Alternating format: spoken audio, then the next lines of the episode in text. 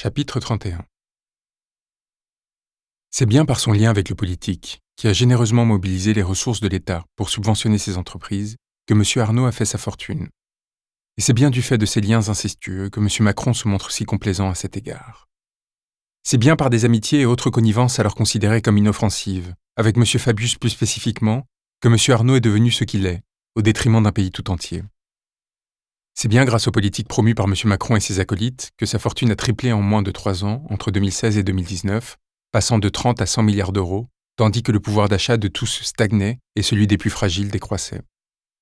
Mais surtout, nous rappellerons que si les biens qui fondèrent la fortune du premier furent bradés par un pouvoir aux abois, ce ne fut pas pour éviter une faillite et des licenciements, puisque ces licenciements interviendraient et que l'argent investi par l'État afin d'aider M. Arnaud aurait largement suffi à les éviter, mais parce que ce pouvoir se trouvait à la recherche d'appui pour se maintenir en fonction et contrer l'inexorable retour de la droite, alors que sa politique économique, à partir de 1983, basculait.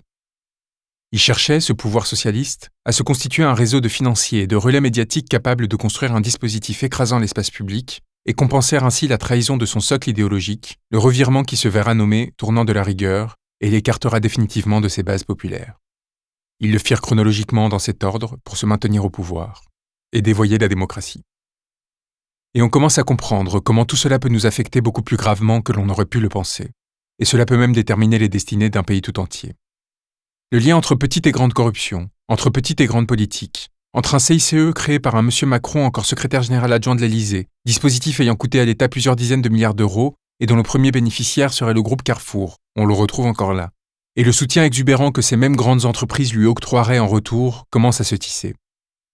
Et nous n'évoquons même pas l'impôt sur la fortune, ni la fraude fiscale qui coûte près de 100 milliards d'euros chaque année aux contribuables et aux usagers des services publics, à tous ceux qui, dans la sixième puissance mondiale, ont du mal à se chauffer. Complotisme, nous répondra-t-on.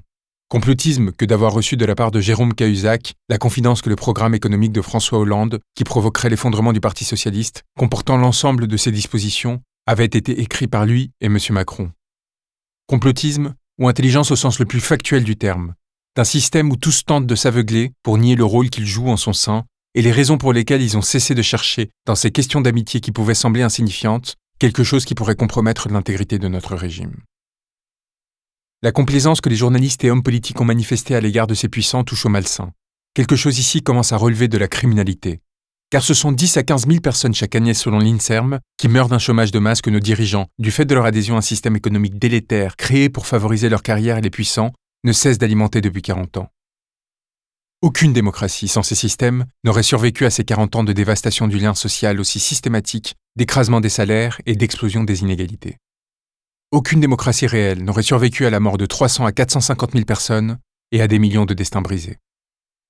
Pour qu'une république comme la nôtre survive, elle se doit de consacrer des castes intermédiaires chargés de représenter peuple et société et de contrôler l'action de l'État et de nos gouvernants. Les journalistes au premier chef sont chargés de nous informer, et de s'assurer que nos représentants n'utilisent pas leur pouvoir au profit d'intérêts privés ou de leurs propres intérêts. Dans le cas contraire, le sens même de notre régime s'effondre, et notre démocratie devient formelle, là où elle était réelle.